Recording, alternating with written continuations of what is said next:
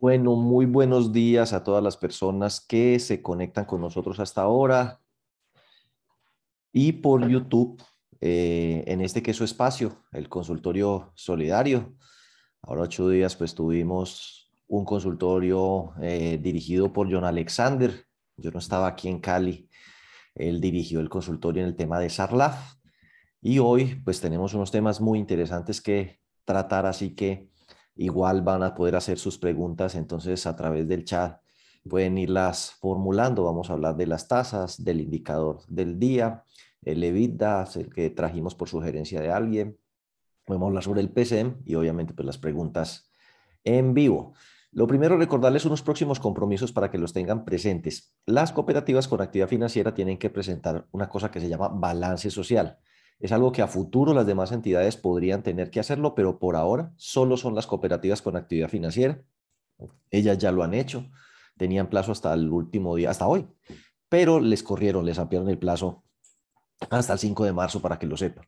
El tema de la pérdida esperada, ahorita en marzo van a ser los primeros reportes, eh, anunció por ahí la Supersolidaria, es decir, que no se preocupen los que están estresados por eso, porque tienen que reformar el SIXES, así que mm, la superintendencia oportunamente dará a conocer el formato y el tiempo pues para el reporte, pero eso va a ser por ahí allá en marzo, así que no se preocupen. Las demás entidades recuerden que el tema de pérdida esperada pues aplicará más adelante. Eh, las entidades de primer nivel de supervisión con más de 50 mil millones de activos eh, de cartera van a ser en el 2023. Las de primer nivel eh, con menos de 50 mil millones no acuerdo activos o cartera va a ser en el 2024 y en el 2025 todas las entidades que tengan pues actividad crediticia y que sean del nivel 2 de supervisión, incluidos los fondos de empleados de categoría plena, que les toca para el 2025, que sean nivel 2 de supervisión, nivel 2 y categoría plena, que eso está como en los 12 mil y algo millones de pesos de activos. Entonces, es importante que se vayan preparando para ese tema de la pérdida esperada. Recuerde que nosotros arrancamos el 11 de marzo eh, un, programa de formación en SARC para los que estén interesados en conocer sobre ese tema de la pérdida esperada de los que les toque. En la última reforma incluyeron muchas entidades que antes no estaban. Eh, cooperativas de aporte y crédito o cooperativas multiactivas cuya actividad fundamentalmente es cartera, es decir, tienen cartera de crédito, saldo en la cuenta 14 y tienen nivel 2 de supervisión, así no tengan captación de ahorros, les tocaría implementar el tema de pérdida esperada. Eso es eh, para esas cooperativas que no captan ahorros y dicen, ay, a mí eso no me toca.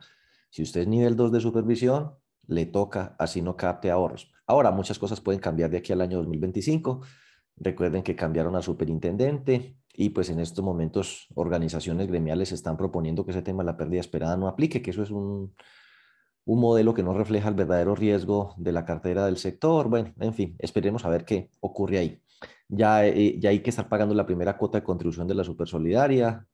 Eh, recuerden que ahorita que se vienen las asambleas, los fondos de empleados de categoría plena tienen que dejar un punto expreso que se llama compromiso de aumento de la reserva de protección eh, de aportes para poder que en el cálculo del indicador de solidez les valgan un porcentaje de los excedentes en el cálculo del patrimonio adicional. Eso, mejor dicho, me lo entiende el que sea fondo de empleados de categoría plena y le toque calcular el indicador de solidez.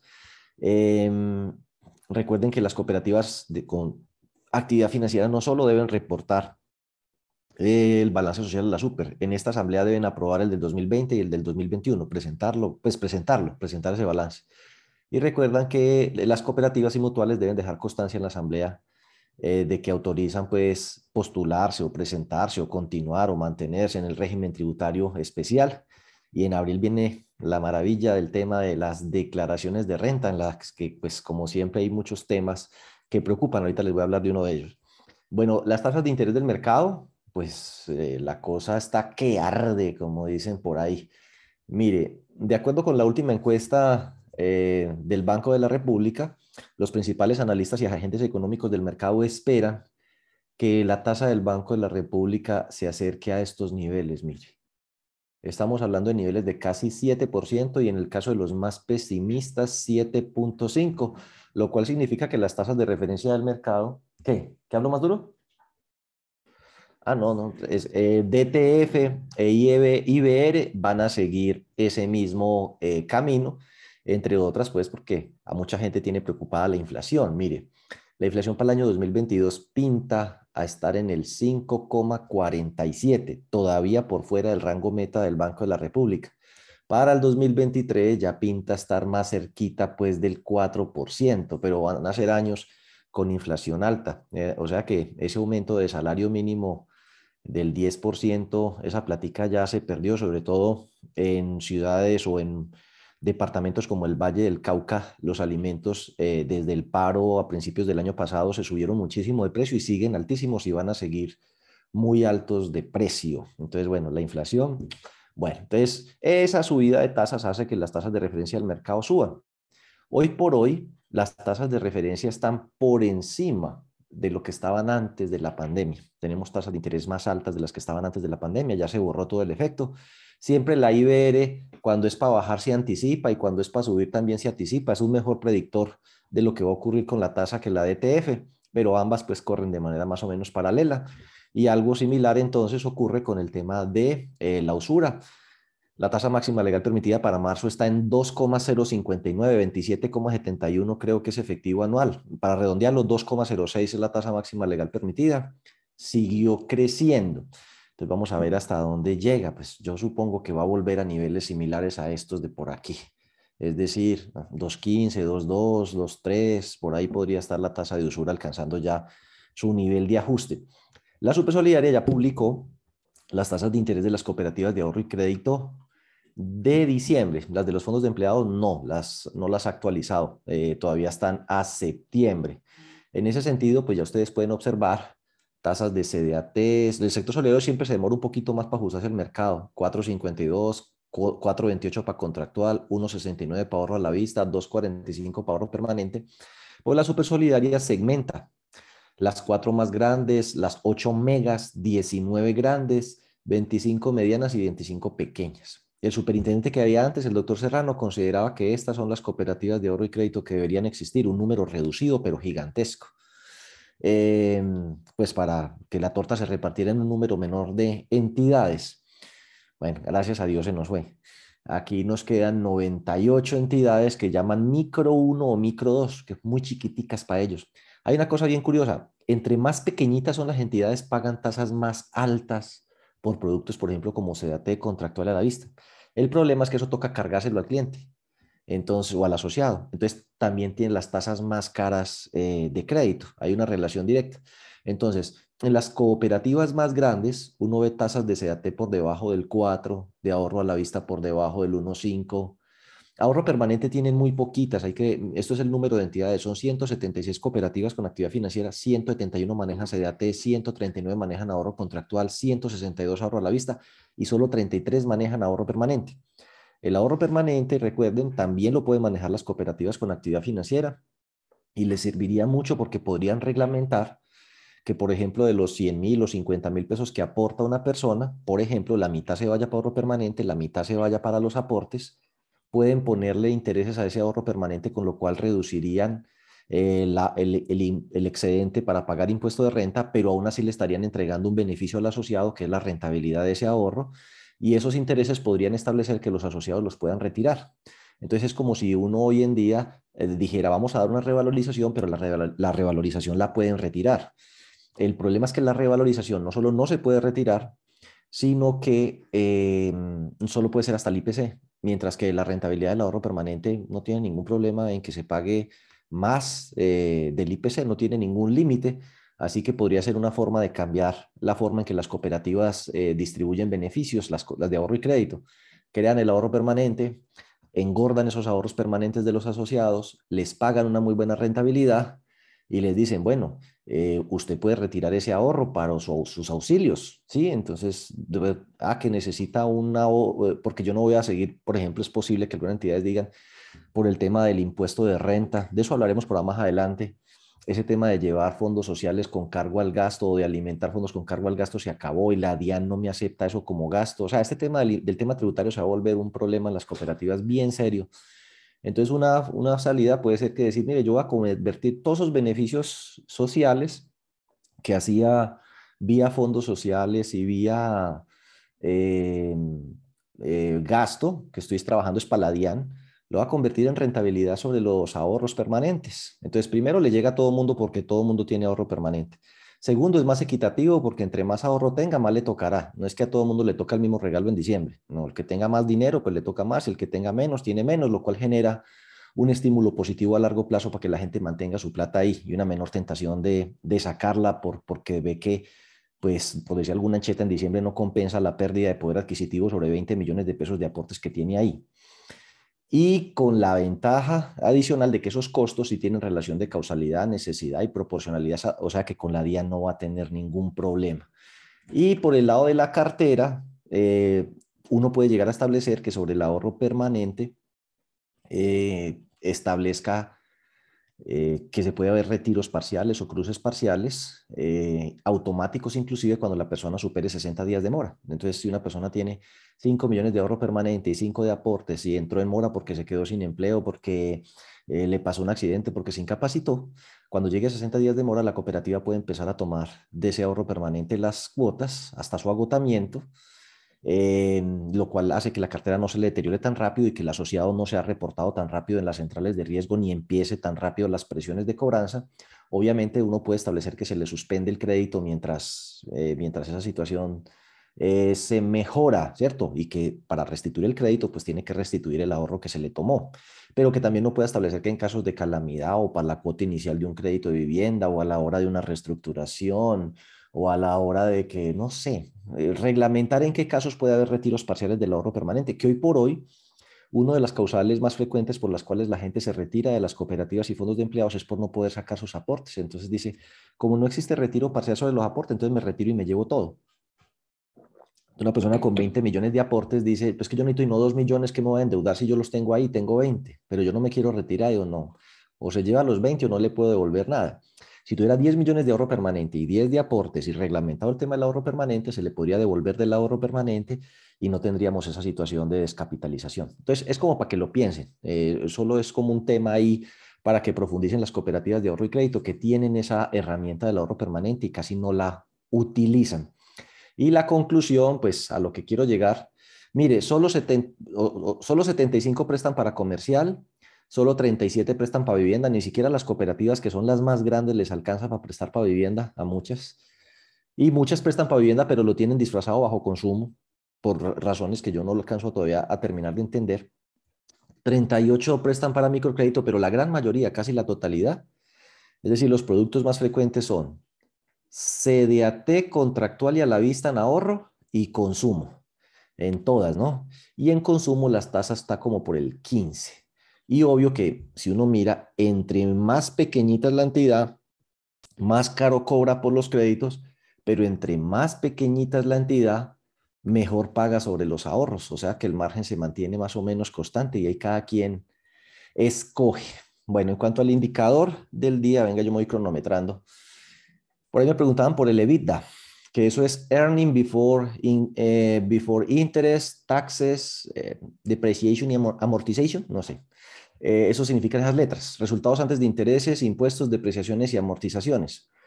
Eh, es un margen, o sea, evita es un, es un, un nombre sofisticado para decir cuánto es el margen antes de intereses, impuestos. Eh, ¿Por qué? Porque se supone que estos intereses no son operacionales. lo de los impuestos no sé, eh, porque pues los impuestos va o va. A mí, mejor dicho, ese indicador no es que me guste mucho, pero es un buen punto para eh, calcular un margen antes más bien de depreciaciones, amortizaciones eh, y gastos sociales. ¿Por qué? Depende de la entidad. Si estamos hablando de una cooperativa o fondo de empleados o una cooperativa de aporte y crédito que se apalanca con obligaciones financieras para poder hacer crédito, para mí los intereses son parte del costo, ¿sí? De hecho, debería estar registrados en la cuenta 6150, los intereses del crédito eh, bancario. Entonces, en ese caso, cuando los intereses son parte del costo, estamos hablando del costo de los depósitos, el costo de las obligaciones financieras cuando son utilizadas para apalancar cartera de crédito, que es la actividad eh, principal. Entonces, pues ese resultado no será antes de esos intereses, sino después de esos intereses. El evita es el resultado de los ingresos eh, de la actividad ordinaria, que entre otras el catálogo de cuentas del sector solidario es un desastre en ese sentido. estaba mejor el anterior, eh, porque por ejemplo en la cuenta 42 incluye ingresos que son ordinarios, como los ingresos por recuperaciones, como los ingresos por rendimientos de inversiones, por valoración de inversiones, por intereses. Si su actividad es financiera, esos intereses son ordinarios es parte del giro ordinario del negocio que usted tenga inversiones de liquidez y de fondo de liquidez que le va a generar ingresos financieros. Entonces, en una entidad financiera, los ingresos financieros y los gastos y costos financieros son parte del margen. Entonces, cada quien lo tendrá que calcular muy inteligentemente.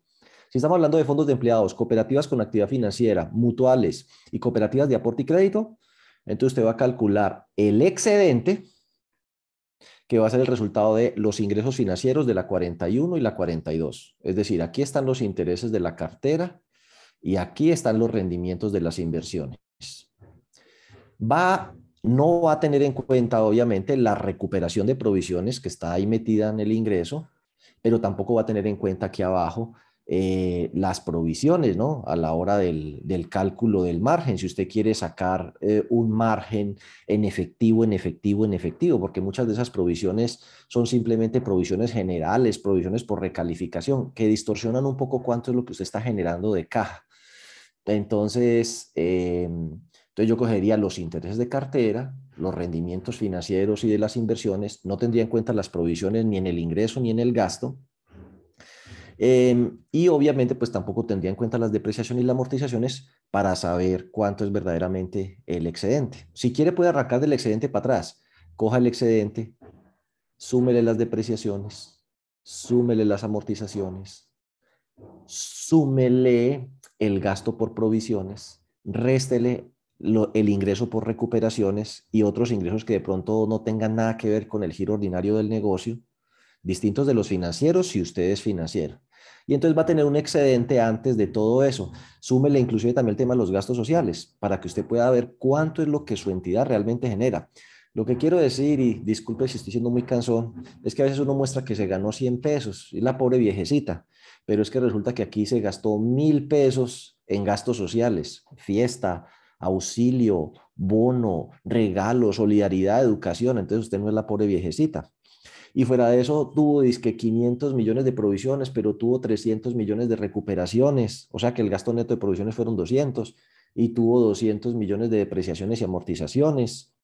Entonces uno debería llegar y decir, si yo cojo los 100, le sumo los 1000 de gastos sociales, le sumo los 500 de provisiones, los 200 de depreciaciones y amortizaciones, hasta ahí llevo 1800 pero le resto los 300 de esos ingresos por recuperaciones de provisiones que también son carreta y otros ingresos que no tienen que ver con el giro ordinario del negocio, realmente generé en caja, la operación generó liquidez por 1.500 millones de pesos dentro del giro ordinario de sus negocios. Entonces, pues digo que la concepción de este indicador, que sobre todo es para entidades industriales, comerciales, no tanto financieras, eh, hay que ajustarla a cada tipo de entidad según su naturaleza, porque usted calcula el margen antes de intereses, pues no hizo nada, si es que el, el, margen suyo debe ser restado los intereses porque usted es una entidad que intermedia recursos. Ahora, si ya es una cooperativa de caficultores, agropecuaria, ahí sí los intereses no son parte del giro ordinario del negocio, sí, no, no es necesario.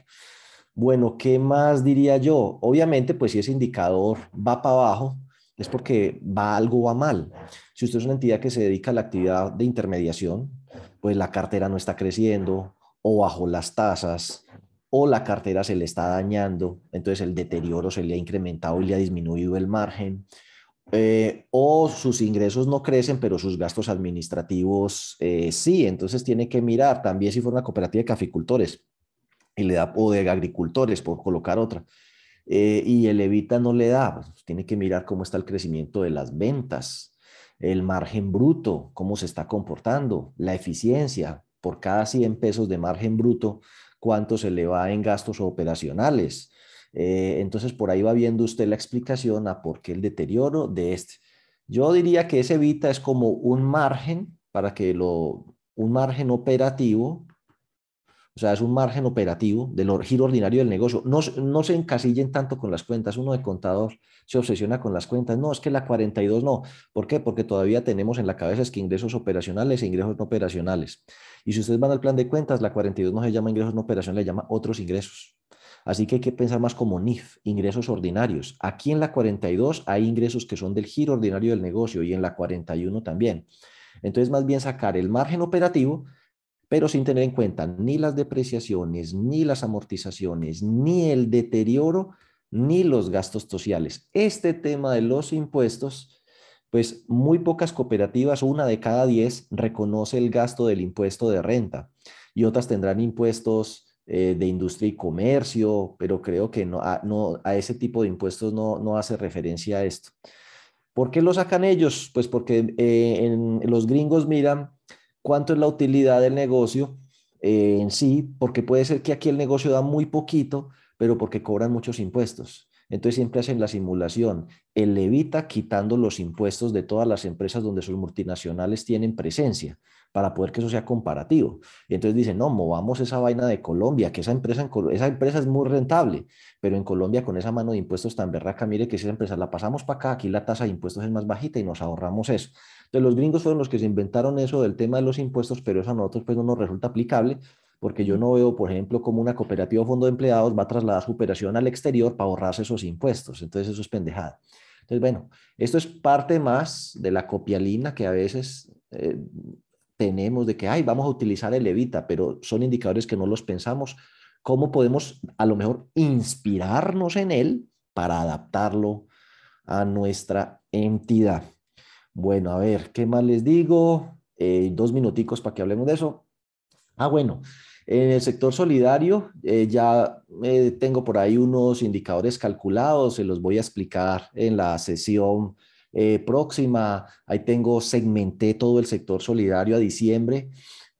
Cooperativas con actividad financiera, fondos de empleados por nivel, de, por nivel entidades con actividad crediticia, es decir, no captan ahorros, pero su mayor activo es la cartera, se dedican a eso por nivel, mutuales, cooperativas de caficultores, sector agropecuario, CTA, comercial, funerario y otras que no logro ubicar a qué es que se dedican, una revoltura de vainas. Bueno, entonces, eh, ahí está el, crecimiento, la composición de sus activos, de sus pasivos, sus resultados. Entonces, eso lo, analizaremos en el próximo consultorio. También tengan presente que el tema del impuesto de renta es bien complicado en las cooperativas y mutuales, sobre todo en aquellas que tienen excedentes obtenidos en operaciones con terceros. De acuerdo a este concepto de la DIAN, usted no puede eh, sacar eso de la base. Usted tiene que pagar el 20% del impuesto de renta sobre la totalidad del excedente, incluidos los excedentes obtenidos en la prestación de servicios a terceros. Pero no se los puede distribuir. De todas maneras, dice, la ley cooperativa dice que esos excedentes con terceros, usted va a pagar 20% de impuesto de renta sobre ellos, pero no se los puede repartir, los tiene que restar del excedente a la hora de hacer la distribución. Entonces, los excedentes obtenidos por la prestación de servicios a terceros forman parte de la base sobre la cual se aplica el impuesto de renta. Entonces eso lo miraremos en esos próximos dos consultorios, 7 y 14 de marzo, pues para que no eh, se lo pierdan. Este 4 de marzo tenemos nuestro taller de PCM, sobre eso les voy a hablar en este momento, el tema del PCM, por qué su importancia. Eh, el 11, 18, 25 y 1 de abril vamos a tener el módulo SARC, entonces para que las entidades que están como colgadas con eso o que todavía no han entendido el tema de pérdida esperada o necesitan formación en eso, ahí tenemos el plan de control, la elaboración del plan de control social para la Junta de Vigilancia y el Comité de Control Social lo vamos a hacer el 7 de abril. Recuerde que todos son eventos pagos, es que, bueno, estos, ¿no? Estos. Estos eventos de aquí son pagos, que es que hay, hay, unos que entran al evento y después me dicen que no van a pagar, que porque ellos pensaron que esa capacitación era gratuita. Ya me han salido varios con el cuento. Bueno, entonces 23 y 30 de abril, ese es el de actualización y formación para directivos. En mayo eh, vamos a trabajar eh, todo lo que es brecha, IRL, pruebas de estrés, indicador de solidez, el 4 y el 11 de junio vamos a tener el tercer encuentro de oficiales de cumplimiento y para el segundo semestre arrancamos con nuestros cursos de economía solidaria. Eso sí es gratuito, sí, gratuito. El 9 de julio es un sábado para que empiece usted a preparar a sus eh, asociados. Nosotros les vamos a, colocar el, link en la página web, eh, igual que, eh, que lo hacemos para este consultorio solidario y vamos a, eh, van a poder participar en ese curso gratuito de economía solidaria el 9 de julio. Pues son cursos de inducción eh, pequeños de dos horas el sábado eh, que se van a poder conectar así también virtual y estamos en proceso pues del diseño del diplomado en gerencia y administración de riesgos para el sector solidario que esperemos poder concretar para el segundo semestre para que se vayan preparando. Hablemos de este tema que genera alguna eh, confusión por ahí, se revuelven unas eh, con otras. Vamos a hablar de esta palabrita, ¿ves? Este no, no me deja escribir. No me, a ver, espérate un momentico. PSEN, ¿sí? ¿De dónde surge ese tema del tal eh, del cual se habla mucho? PSEN no es lo mismo que planeación y no es lo mismo que FODES, para que no se van a equivocar. PSEN tiene que ver exclusivamente con el tema educativo, es el plan educativo. Así que es una parte, pero no es el todo. Si fuéramos a pintarlo como un pescadito, entonces yo creo que esto nos puede ayudar. La misión de un pescado, ¿cuál es? Tragar a toda hora. Por eso no puede resistirse la tentación de una, una lombriz pegada en un anzuelo que le permite ver esa lombriz, que es su objetivo, la visión, ¿no? Entonces ahí está la planeación estratégica, la visión. Esta es la misión. De ahí para adelante todo en el P se alinea en ese objetivo. Esta es la mega, el objetivo estratégico. Y aquí vienen una serie de espinas principales en función de los servicios, en función de los retornos o beneficios, la base social o el mercado, y aquí los procesos y la infraestructura. Todo alineado y sobre eso entonces se desarrollan unas estrategias como espinitas en función de los grupos de interés asociados, Estado, tal, todo alineado con ese objetivo. Entonces el PCM en ese sentido vendría siendo la cola del pescado, lo que le da impulso. PCM. Desde lo educativo, ¿qué puedo hacer yo para impulsar a la organización en la lucha o en la consecución de sus objetivos? Eh, dicho de otro modo, si no tengo la planeación estratégica, pues estoy medio frito. De hecho, en ese tema de la planeación estratégica, la Supersolidaria tiene por aquí preparado un proyecto de reforma a la circular básica jurídica donde vuelve obligatorio ese tema de la planeación estratégica para que lo vayan mirando. No debería ser, es que pues debería ser un tema como de convicción. Pero si usted entra aquí donde dice comentarios, proyectos de circular externa, entra aquí, fue una de las últimas del año 2021. Aquí dice lineamientos, ta, ta, ta, ta, esta, hojas modificadas de la circular básica jurídica, esta. Es la que en algún momento seguramente irá a salir. Entonces, cuando uno entra a esa, se encuentra con los siguientes dos puntos. Lo que están modificando es lo que tiene la rayita aquí a un lado. A ver. Entonces dice aquí, en desarrollo de lo previsto en bla, bla, bla, bla, uno tiene una misión, pero a veces hay que revisarla periódicamente porque se le olvida. Espérate, que es que esto por aquí, habilitar edición, eso. ¿Dónde estamos? Por aquí. Eso, tiene una misión, entonces es importante que el Consejo o Junta elabore un plan estratégico de desarrollo con la participación de los principales directivos para aprobación en la Asamblea, acorde con el tamaño y características para dirigir los esfuerzos hacia el mismo propósito. Entonces dice aquí que indistintamente de la metodología que se aplique, hay que tener misión y visión, y hacer la DOFA, cuáles son las demandas de los clientes internos, la demanda de los clientes externos y los objetivos estratégicos. Y ya de más corto plazo, a partir del plan estratégico de desarrollo, es la gerencia la que tiene que elaborar para aprobación del consejo anualmente el plan de acción, ¿ya? Un plan de acción y un presupuesto. Y cada año, antes de terminar el periodo anual, debe presentar el informe sobre la ejecución del plan y propondrá el plan del año entrante y el presupuesto. Y aquí viene, se despacha pues en una serie de deberes del representante legal y prohibiciones que pues les recomiendo que lo vayan estudiando. Entonces, primero hay que tener ese tema eh, listo. ¿Por qué yo creo que surge otra vez el interés eh, por el PCM? Si uno se va aquí donde dice normativa y se va aquí donde dice la circular básica jurídica, por aquí alguna parte donde dice documento completo, descarguémoslo a ver qué tan rápido será. Eh, y ahí uno le puede llegar a escribir control F, PSEM. La única parte donde se menciona en la circular básica jurídica y en la circular básica contable la palabra PSEM es en el capítulo 10 del título cuarto eh, de la circular básica jurídica, numeral 3, donde dice parámetros de obligatorio cumplimiento para las juntas de vigilancia y comités de control social. Y aquí en el literal le dice, el órgano de control social hará seguimiento permanente al PSEM, desde su construcción e implementación hasta su evaluación, y será presentado a la Asamblea con el apoyo de administración y comités que respondan a este balance anual. Entonces, no es que la Junta de Vigilancia lo va a hacer o el Comité de Control Social lo va a hacer, le va a hacer seguimiento y va a evaluar que se esté ejecutando conforme al plan que se aprobó y se presentará sobre él un informe a la asamblea. Pero no es el balance social, sino el PSEM, que es la parte educativa, el principio 4 de los siete principios. O sea que si ustedes hacen el balance social en función de los principios solidarios, en el principio 4, que es el de educación, ahí iría el tema del PSEM. Pero entonces, ¿cómo se hace ese tema del PSEM? ¿Eso qué es?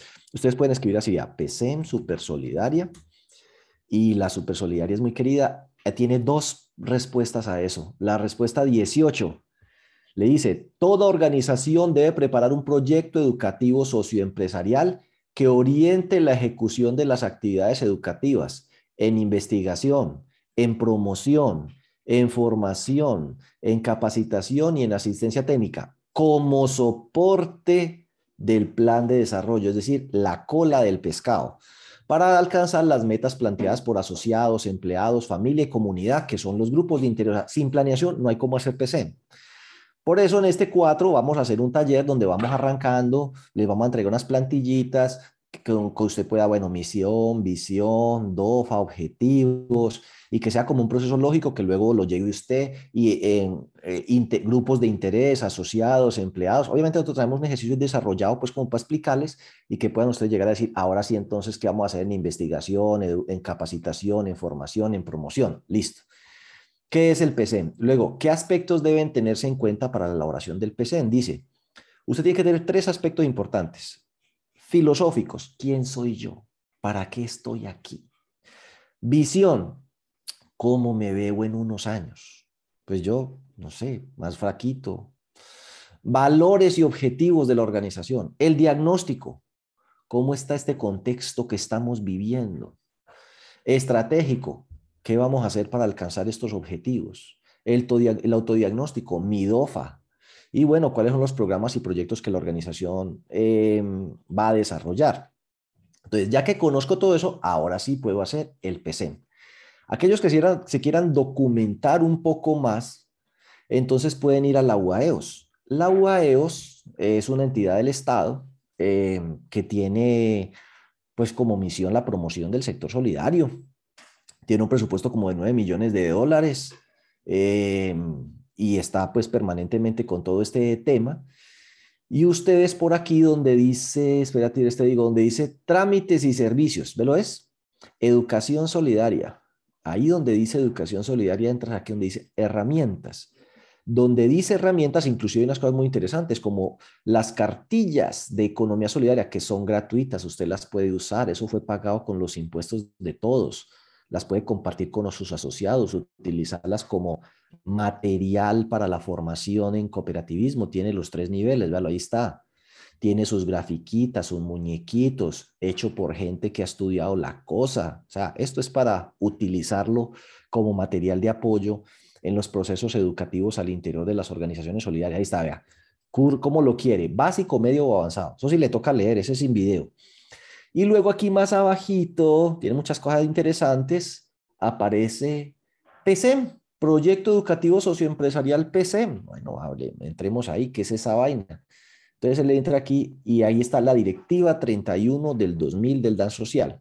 Esa directiva 31 fue la que se inventó ese tema del PSEM, o sea que estamos hablando de algo que fue hace 21 años y medio ya casi expedido. Em, entonces dice aquí, ¿Qué es la educación solidaria? Ah, bueno, ¿quién lo sacó? Lo sacó el Ministerio de Educación Nacional y el DAN social de esa época, que hoy es la UAEOS. Entonces, que los principios, que los sujetos, eh, o sea, a quién va dirigido y habla del PCM. Y entonces ahí viene, toda organización debe tener un plan de desarrollo. Entonces, lo primero que usted se debe preguntar es, yo tengo plan de desarrollo, el plan de desarrollo, el plan estratégico, el plan de negocios, a la final estamos hablando de lo mismo. Eh, en función de lo que usted va a hacer para mejorar la calidad de vida de sus asociados. Dice, ese plan estará sustentado en un proyecto educativo socioempresarial que es el proceso que orienta la ejecución del plan de desarrollo, pero a través de actividades educativas en los ámbitos de investigación, promoción, formación, capacitación y asistencia técnica. Y aquí habla del balance social y bla, bla, bla. Pero bueno, de esos ámbitos en el quinto explica qué es. Formación, Formación es lo que tiene que ver como con que usted sienta, inocularle el espíritu solidario, ¿cierto? Es que usted se vuelva un militante del movimiento. Promoción, dar a conocer las ventajas y los beneficios de estar en esta cooperativa y no en otra o de satisfacer los servicios a través de esta que tengo y no, no tiene las demás, que me da esta, ¿sí? ¿Cuáles son las ventajas, las campañas que promueven este modelo? Se parece un poquito a la publicidad. Capacitación, la capacitación es como los talleres, seminarios, cursos, diplomados, cualquier cosa que va dirigida a los empleados, a los directivos y a los comités para entregarles las herramientas que les permitan obtener las habilidades con las cuales manejen su empresa de manera eficiente, segura, cumplan con la normatividad, todo eso, que análisis financiero, que curso de actualización tributaria, todo eso va por ahí. Asistencia técnica, entonces, pues ese tiene que ver más con el tema de la prestación de servicios. Entonces es un poco difícil de colocar ejemplos, pero yo por asistencia técnica tendría que ver con el tema de, em, por ejemplo, finanzas personales. ¿Por qué?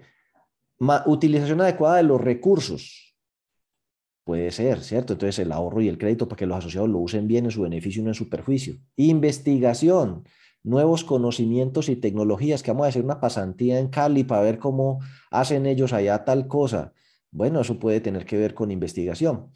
Bueno, ese es, eh, digamos, el PC que por ahora eh, son las bases que hay porque las van a modificar. Por aquí el documento COMPES, que es el documento con la política pública para el desarrollo de la economía solidaria que fue aprobado el 27 de septiembre del 2021, establece que en la recomendación 14 aquí, en la recomendación 14, esta es la recomendación 14, solicitar a la UAEOS, a esa que estábamos viendo ahorita, y vaya hacia el F.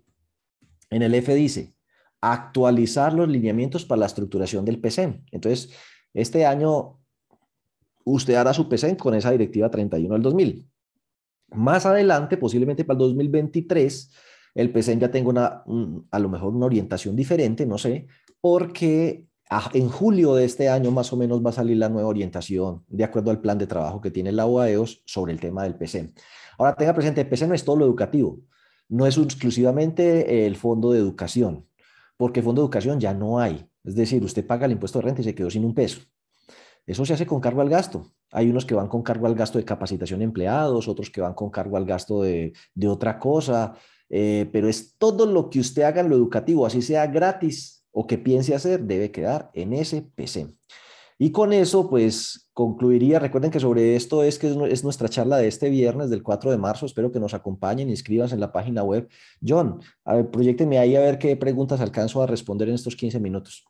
Y un saludo a todas las personas pues, que están eh, por YouTube eh, y a los que están aquí eh, conectados. Recuerden invitar a otros. Claro que sí, Diego, ya le comparto las preguntas que han hecho por el canal de YouTube y también por medio de Zoom. Si quiere, hay una pregunta que han acabado de formular por medio del chat. Si quiere, lea esa y ya usted sigue leyendo el resto. Plan estratégico es el mismo plan de desarrollo, sí, no me complique con eso. Si nos vamos a la profundidad del cosa, podría ser diferente, pero el plan estratégico y el plan de desarrollo, tómelo como que son la misma cosa. Em, ¿Dónde puedo verificar que sea nuevamente obligatorio asamblea virtual? No, en este momento las asambleas se pueden hacer virtuales o o presenciales. Eso depende del Consejo de Administración como la quiere convocar. No, no es obligatorio que sea virtual. Eh, ya en este momento hay con medidas de bioseguridad. Em, libertad de aforo. Hemos hecho conciertos, ferias, partidos de la selección Colombia con miles de personas. La feria de Cali, eso fue un solo relajo, eso fue la mundial del Omicron. Y no hubo problema, le van a poner problema a usted por hacer la asamblea presencial. No, usted puede hacer sus asambleas presenciales, no hay problema. Eh, el tema del oficial de cumplimiento van los estatutos, sí, en lo que resulte pertinente, quién lo nombra, sí la, función de, la, función en el Consejo de Administración de la Junta, nombrar el oficial de cumplimiento en cosas como esas. Eh, ¿Cómo hace para inscribirse? Por la página web www. John, ¿ya me la va a presentar? Sí. Tengo una pregunta. En el fondo, si por un caso se reúne el número, si por un caso no se reúne el número de delegados para realizar la asamblea, ¿qué paso hay que seguir? Bueno, para que haya asamblea se necesita al menos tener 20 delegados, 20. Si no logra elegir ni siquiera 20, entonces la asamblea no se podrá llevar a cabo porque el número de delegados mínimo a elegir es de 20, eso dice la norma. Si usted decía vamos a elegir 40 y no, no resultaron elegidos sino 30, 30 es más de 20, la asamblea eh, se podría eh, hacer. Si ninguna de las anteriores le satisface, yo le recomiendo es que convoque a una asamblea general. En la asamblea general el quórum es la mitad, pero pasada una hora, si no aparece la mitad, con el 10% eh, se hace la asamblea. O sea que si son mil y le aparecen al menos 105, por ejemplo, 105 eh, es más del 10% que 100, con esos 105 eh, la hace. La, la, cita general. Dale, John, la siguiente. espérate, a ver una pregunta, una cooperativa tiene una inversión en otra cooperativa, esa entidad tuvo una revalorización de aportes que hizo aumentar el valor, esta se debe contabilizar por parte de la entidad que realizó la inversión, a pesar de que no se cancele en efectivo, sí, claro, aumenta el valor de la inversión em, contra eh, ingresos por valoración de inversiones. Pero sí, claro, las revalorizaciones de aportes eh, se contabilizan como un mayor valor de la inversión contra el ingreso, porque el día que usted se retire, esa es la plata que le van a devolver. Si es, si es tan amable, me puede ampliar la información sobre el compromiso que deben hacer los fondos de empleados sobre el indicador de solidez y dónde puedo obtener contenido. Eso esa respuesta está larga. Eh, váyase para el título tercero de la circular básica contable. Váyase al capítulo tercero, que es el que le toca a los fondos de empleados, y, el, y ese capítulo tercero tiene a su vez unos anexos, y ahí le aclaran bien qué es ese tema del compromiso que tienen que hacer eh, para poder tomar una parte de los excedentes como parte del patrimonio básico. Eh, ¿Qué posibilidades existe para establecer un tope máximo de aportes asociados para que el asociado no tenga que seguir haciendo su aporte mensual y evitar que se encuentre inhábil? Bueno, eh, eso es viable estatutariamente. De hecho, los aportes en algunas cooperativas que he visto son un aporte único. Se, hace un aporte una sola vez. por ejemplo, creo, me podrían corregir si están Coagrohuila, es una cooperativa grandísima, allá la gente entra y pum, pone, por decir algo, 10 millones de aportes y ya, toda la vida, como el Puma. Hay otra cooperativa que se llama Cogranada también, pum, 10 millones y chao. Eh, hay entidades donde dicen, no, los aportes son 10 millones, supongamos, y cuando llegue ahí, para de aportar, también lo he visto. Y eh, conozco otras cooperativas donde dicen, usted cuando llegue a ese tope, el aporte se le reduce a un mínimo chiquitico. Eh, y otras que donde dicen, cuando llegue a ese tope, eh, deja de hacer aportes y todo se le empieza a mandar ahorro permanente, por ejemplo, o una parte, por ejemplo, Cotraín, Cooperativa de Trabajadores del Ingenio Mayagüez, que hoy no es así, Cooperativa de Crédito Cotraín, eh, ellos hicieron una modificación hace tiempos así más o menos. Eh, después de llegar a un tope, ¡pum!, para el ahorro permanente. ¿Cómo se calcula el impuesto día en una cooperativa que no hizo el registro web? Pues el asunto es que si usted no hizo el registro web, le toca hacer la declaración de renta eh, por el régimen ordinario, depurando, rechazándose eh, los gastos como lo hace cualquier empresa, de un, solo deduciéndose un porcentaje del 4 por mil. Y bueno, yo no soy experto en el tema de impuestos, pero ya le toca es declarar por el régimen ordinario. Esa es la respuesta. Y pagar a la tarifa del 30 y tanto por ciento, que no me acuerdo si es 35 por ciento, la tarifa que le toca. O sea que la base y la tarifa cambian. Le toca depurar y le toca pagar el 35 sobre la renta eh, que haya. Listo, dale, John. En el fondo de empleados aún no tenemos retiros parciales de ahorro permanente, pero tenemos que tiene un crédito menor al saldo total y sustenta que por capacidad de pago no puede cubrir que por ser un caso de fuerza mayor se ejecute la garantía, que es el ahorro y que siga siendo asociado. No, esa está muy berraca. Eso no se puede porque usted modifica esa regla o la modifica para todos o no la modifica para ninguno. Obviamente uno lo que podría llegar a establecer en el tema de los retiros parciales eh, de ahorro permanente, no, es que esa está muy, muy, muy fregada. Eh, uno podría llegar en un fondo de empleados para prever eso, que cuando las personas lleguen a cierto nivel de aporte y ahorro permanente, entonces una parte se va a empezar, por ejemplo, a mandar a un ahorro contractual, que ese sí se puede retirar y así no daña el tema de, de, que solo el fondo de liquidez es del 2% sobre el ahorro permanente. Se me ocurre esa idea, pero para este caso tan particular, lo que uno tiene que hablar es con la persona y decirle, mire, aquí no hay problema, aquí no hay pelea, mi gente en Cali disfruta y rumbea.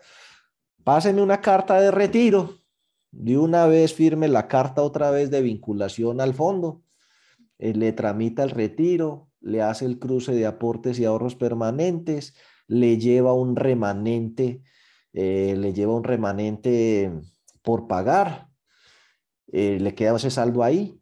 Y entonces cuando pasen los 30 o 60 días que el estatuto establezca para volver a entrar al fondo, como usted ya tiene la carta con fecha de ese futuro, donde él dice que quiere volver a entrar, vuelve y entra y la carta de una vez diga que solicita que el valor que le iban a reintegrar de su eh, saldo de aportes y ahorros permanentes, lo pongan como aportes inicial y que le empiecen a descontar de ahí para adelante y, listo, no hay problema.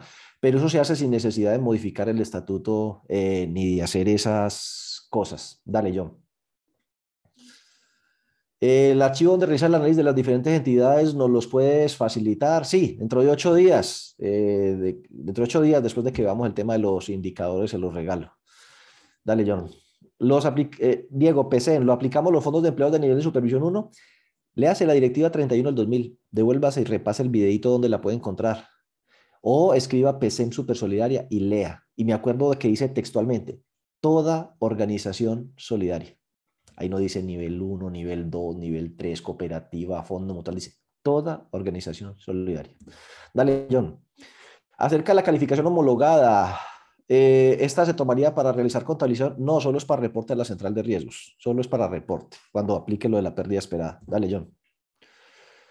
Y listo, hoy no friegue que terminamos eh, las preguntas también. Eh, espérate, yo miro que hay por aquí por el chat.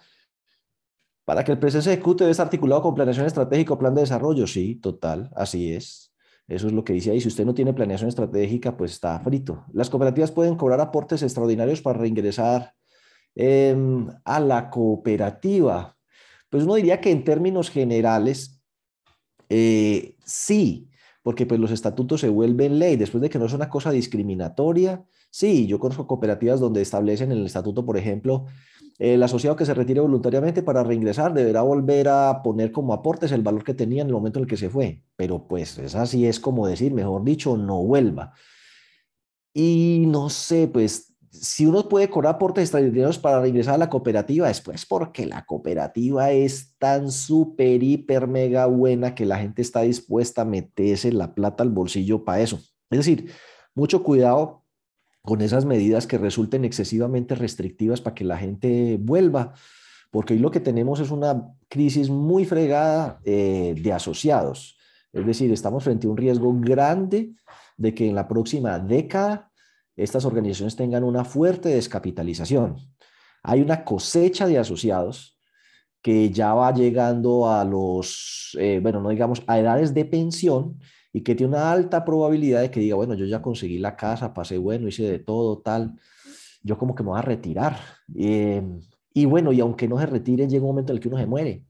Y si usted no tiene previsto esa maduración de esa cosecha de esos mayores de 60, haga, una, haga un, haga una cuenta, esos asociados mayores de 60 que usted tiene, cuánta plata tienen de aportes y ahorros y cuántos asociados se tendría que usted conseguir en un año o en cinco años para que compensen y pongan la cantidad de aportes que se lleva ese grupito y verá que ese riesgo de descapitalización en algunas entidades es grande.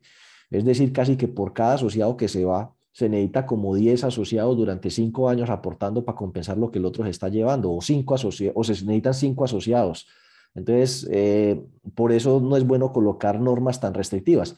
A menos, por supuesto, que uno diga, no, es que aquí, por ejemplo, esta es una cooperativa donde por cada 100 pesos que uno pone, la empresa pone otros 100 pesos. Entonces es tan atractivo ser parte de esa cooperativa que uno sí puede llegar, no, aquí el que se vaya para volver a entrar tiene que esperar un año, ni siquiera tiene que cobrar un aporte extraordinario. Es que poner aporte extraordinario es como decir no vuelva, o sea, es de verdad cerrarle la puerta a gente y no, no sé si esa sea la estrategia que más eh, funcione. Eh, lo del plan de desarrollo, la circular, donde habla del plan de desarrollo, devuélvase el videito, pero allá está, en normativa, proyectos de circular externa, la del 2021, el anexo de una circular que modifica la circular básica jurídica. Buen día, respecto a inversiones, ¿qué información existe de los aportes en la equidad eh, seguros? Bueno, no he investigado el tema a profundidad.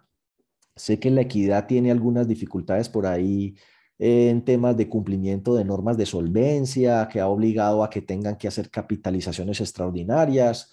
Eh, también vi, pero estoy pues aquí especulando, que tuvo algunos resultados negativos por ahí, no sé si el año pasado, pero no sé, tendríamos, lo, lo miramos después con calmita, me acuerdan, y miramos el tema de la equidad Bancomeva, es que Bancomeva, Bancomeva lamentablemente también cerró con una pérdida como de 40 y pico de mil millones de pesos de activos, pero ellos tienen una solvencia patrimonial enorme, así que eso no era problema.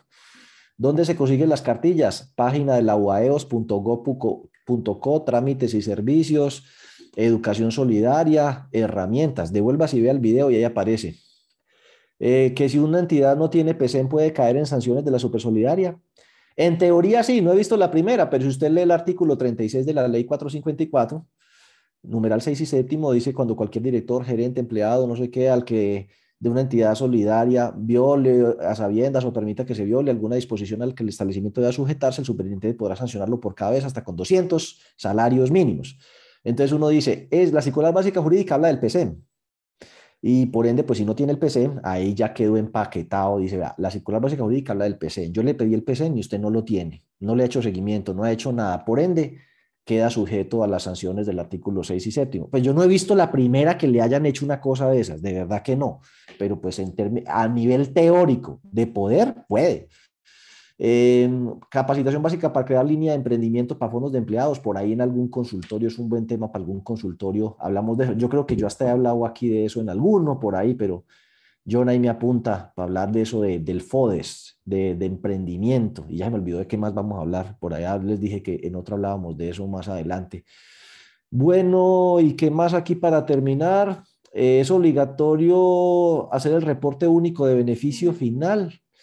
Oiga, ahí sí me mató porque eh, ese reporte único de beneficio final, no sé, no lo conozco. Si es lo de balance social, pero ese reporte único de beneficio social, apenas me desayuno, no lo conozco, discúlpeme.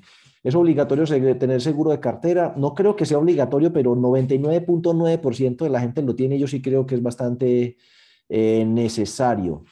El plazo máximo para, la, para hacer la, la, la asamblea Sí, claro, la asamblea en tiempo es hasta el 31 de marzo. Si usted la hace después de ese plazo, es una asamblea ordinaria extemporánea. Y por supuesto, no solo pues queda sujeto a, cuestionamientos de la supersolidaria, sino que para efectos de la declaración de renta, por ejemplo, y pertenecer al régimen tributario especial, la asamblea debe haberse hecho antes de presentar la declaración de renta para que eso quede allí aprobado. Y creo que inclusive hay que presentar y, montar la información en el registro web antes del 31 de marzo. Entonces la asamblea debería ser pues también como hasta ese eh, día. Eh, se concluye que el Consejo lo aprueba y se presenta como informe a la Asamblea y la Junta de Vigilancia hace seguimiento, el PCM. Sí, claro, el PCM es un tema de planeación, así que es responsabilidad de la Administración, Gerencia, Comité de Educación, Consejo, Junta Directiva. Eh, y, y, el Comité de Control Social o Junta de Vigilancia lo que le hace es seguimiento. Y bueno, eh, entonces... La señora Olga Gómez ha levantado la mano. Dale, dale, dale. Y con esa terminamos. Señora Olga, active su micrófono. En este momento le estoy enviando un mensaje para que lo haga.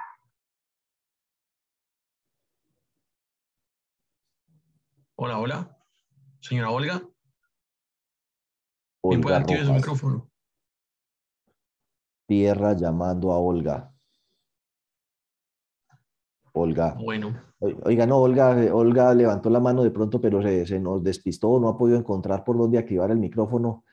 Em, entonces les recuerdo, este viernes tenemos cuatro, el seminario de PSEM y el 11 arrancamos el programa de riesgo de crédito, que recuerden es 11 y de ahí para adelante cuatro sesiones, 11, 18, 25 y como que el primero eh, de abril todos los viernes. Entonces espero pues que nos acompañen y nos vemos dentro de ocho días. Recuerden, vamos a hablar del tema de indicadores y dentro de 15 días eh, del tema de impuesto de renta y excedentes obtenidos con terceros. Hasta luego.